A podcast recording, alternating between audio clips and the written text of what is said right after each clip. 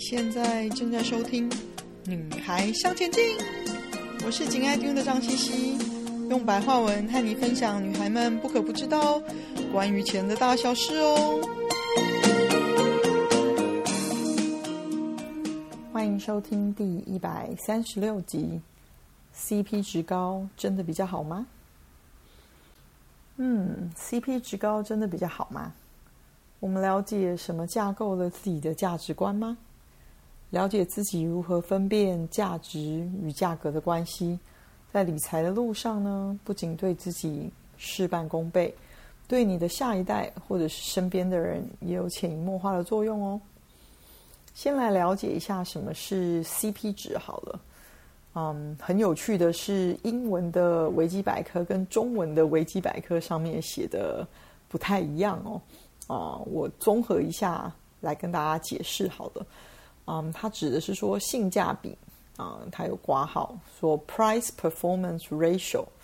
嗯，其实本来什么什么 ratio 指的就是，比如说以这个例子来说好了，price performance ratio 就是 price 除以 performance。那嗯。这个词呢，性价比在日本称作为成本效益比，就是叫做 cost performance ratio，所以是 cost 除以 performance。那学术上是为性能跟价格的比例，呃，所以就有这个俗称叫做 CP 值，因为大家都截取头一个头一个英文字母嘛。那可是举个例子来说。Price to earning ratio，P/E ratio 就是大家知道的，呃，P/E 值其实是每股的价格，所以是 price 除以每股的 earnings，就是每股的盈余哦。所以如果照原本的定义，应该是，，price performance ratio 就是 price 除以 performance，应该是说越低才是比较好的。但是现在口语化的性价比呢，CP 值呢，指的是一个完全相反的比例哦，代表的是一个完全相反的意思。所以就有人想要想办法来解释这件事啊，就有人说我们口语上常用的性价比就是 CP 值，指的是一个产品根据它的价格所能提供的性能的能力哦，所以指的是 capability 除以 price 哦。但是其实这个词呢，在国际间并不常见，嗯，很可能是只有我们 local 的说法哦。我觉得可能是有人随性的引用听起来很专业的词，想说让自己听起来很酷啊，或是呃很专业哦。但是或许没有搞清楚真正的定义，但是却意外的流行了起来哦。我们口语上指的是呢，不考虑其他的因素之下，只考虑。性能的状况下，一般来说，有着更高的性价比的产品呢，是值得拥有的。所以，我们口语上俗称的 CP 值，学术定义上其实是价格对于性能的比值，就是 cost over performance，cost 除以 performance。但是，我们实际上指的是呢，performance 除以 cost 哦。嗯所以当一个产品的性能改善，就是你的 performance 上升，而价格维持不变的时候，这个 CP 值就会上升哦。那我们台湾人习惯说某个商品或是某个产品、某个餐厅的 CP 值很高，其中的 CP 值呢，啊、源自源自于英文的 cost performance ratio，但是已经被我们想办法用。Capability price ratio 来解释哦，性能除以价格。但是呢，再说一次，说这个在国外并不是这样定义 CP 值的，更不用说像我们这样子用这个词了。反正呢，大部分台湾人指的 CP 值，嗯，CP 值高，大部分指的是小个短袜的这样子的说法啦，哈。老实说呢，我不是很喜欢 CP 值这个概念哦。嗯，不是我很傲慢，或是不是我很觉得说哦，讲这个词是呃代表了一个什么样的意思哦？其实很大的一部分只是因为说，我觉得 CP 值这个词哦，不能代表东西带给我真正的价值。最多最多啦，只是告诉我是小狗短袜的东西，或许只是说用同样的价钱带给我比较大的体积而已哦，就是可以得到的量比较多。所以也不能代表我真正的价值观。我想在某一个程度上，应该也很难代表你的吧。嗯，举个例子来说好了，我有一次跟一个退休了一阵子的朋友约了去吃日本料理。那我跟红波子，红波子是美国人啦，跟着他呢穿梭巷弄的往餐厅去哦。他还一路兴奋的说，是 CP 值很高的日本料理餐厅哦。那红脖子当然是没听过这个词的啦。我的朋友呢，还很详细的跟红脖子解释什么叫 CP 值高的意思，但是其实当然他解释的是错的哦。但是呢，当我听他这么说，大概心里就有底了，赶快降低自己的期望值，没有期待就不怕受伤害了嘛。因为是朋友呢，所以我对他的价值观有一些过往经验的体认哦。果然，东西真的很便宜。环境很普通，甚至呢，餐厅就像是路边摊这样子，只是有加个雨遮，更不用说菜色可能还没有我的家常菜丰富啦，因为我很爱吃嘛。所以我们草草的就吃了一些东西就解散了，甚至没办法好好聊聊，因为现场太吵太热了，坐的位置也不舒服哦。对我的朋友来说呢，他的饮食价值观就是便宜量大就是好哦。但是对我来说，我的饮食价值观可能就不尽相同喽。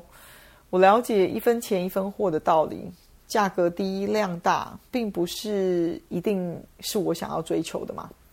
只是因为说，哦，我只吃得下这么多东西，我也不想吃品质太差、人工添加物太多、让自己不舒服的东西。甚至呢，我跟朋友碰面吃饭，是为了可以有一个愉快的相处时间。可以聊聊天，那甚至饮食可以有一个加分的作用，借由这样子的一个呃饮食的经验来创造一个可以说嘴的回忆而已哦。嗯，我们再来回顾一下，性价比指的是一个产品根据它的价格所能提供的性能的能力哦。重点是在不考虑其他因素之下。一般来说，有着更高性价比的产品是更值得拥有的。所以，其实它的定义很清楚地告诉你，CP 值是不考虑其他因素的，完全指的是性能跟价格的关系哦。所以，我的确不觉得用 CP 值高或低可以用来形容你的价值观，因为我们对价值的考量呢，不是单一的因素就可以决定的。而且每个人认为有价值的事物其实非常的不一样哦，非常的难量化。当我们想到价值的时候呢，当然就很容易会联想到价钱喽。然而，价钱并不能代表价值。金钱的本身的确是有价值的嘛，但是价钱并不能完全的代表价值哦。金钱是价值的载体，它不是价值本身。价钱只是一个世俗的单位嘛，或许可以部分来说量化你想要的价值。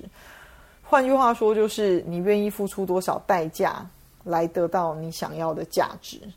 以前的时代可能就是以物易物喽，你可能要拿一只牛去换呃一袋米，现在拿钱去换米，你会发现每个人其实对米愿意付出的价钱。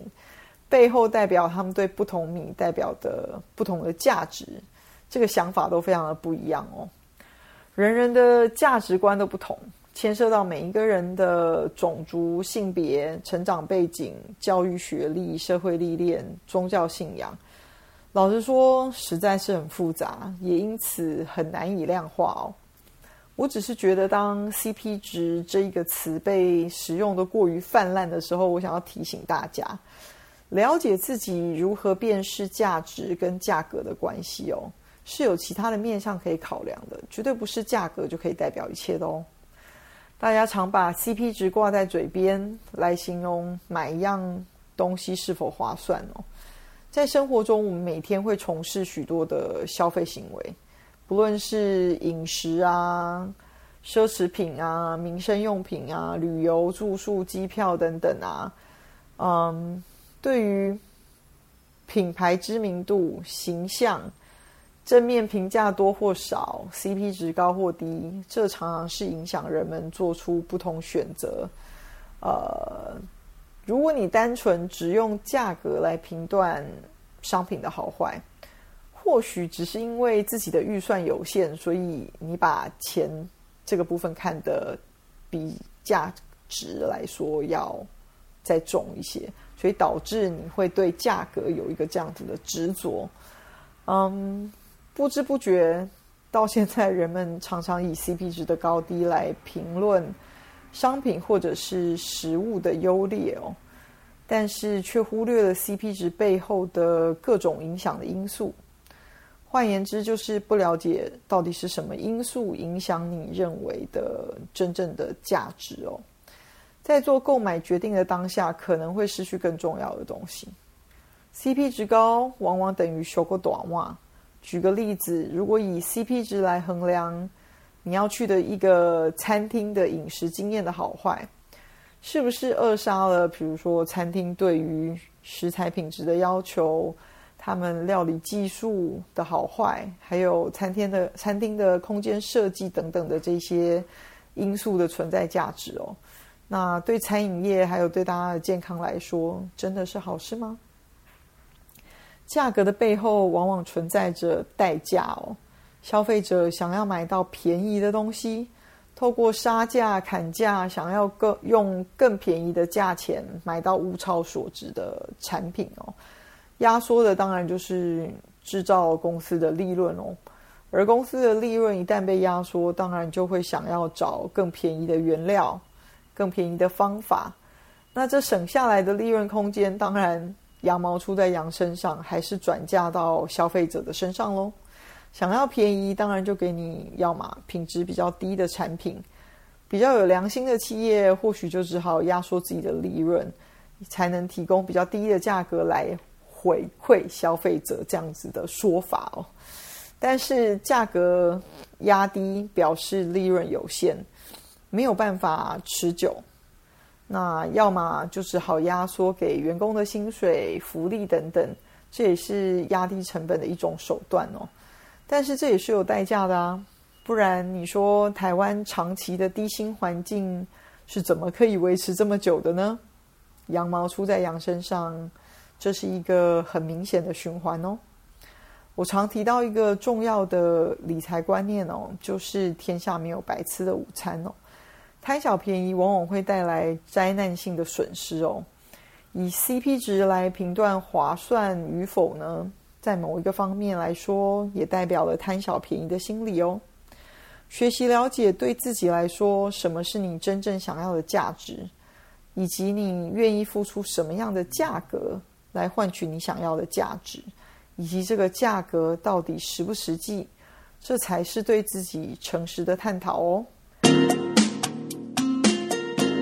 今天的分享就暂时到这里喽，希望有带给你一些新的发想。听完记得赶快给我们一个评价，有空和你的闺蜜们分享《女孩向前进》哦。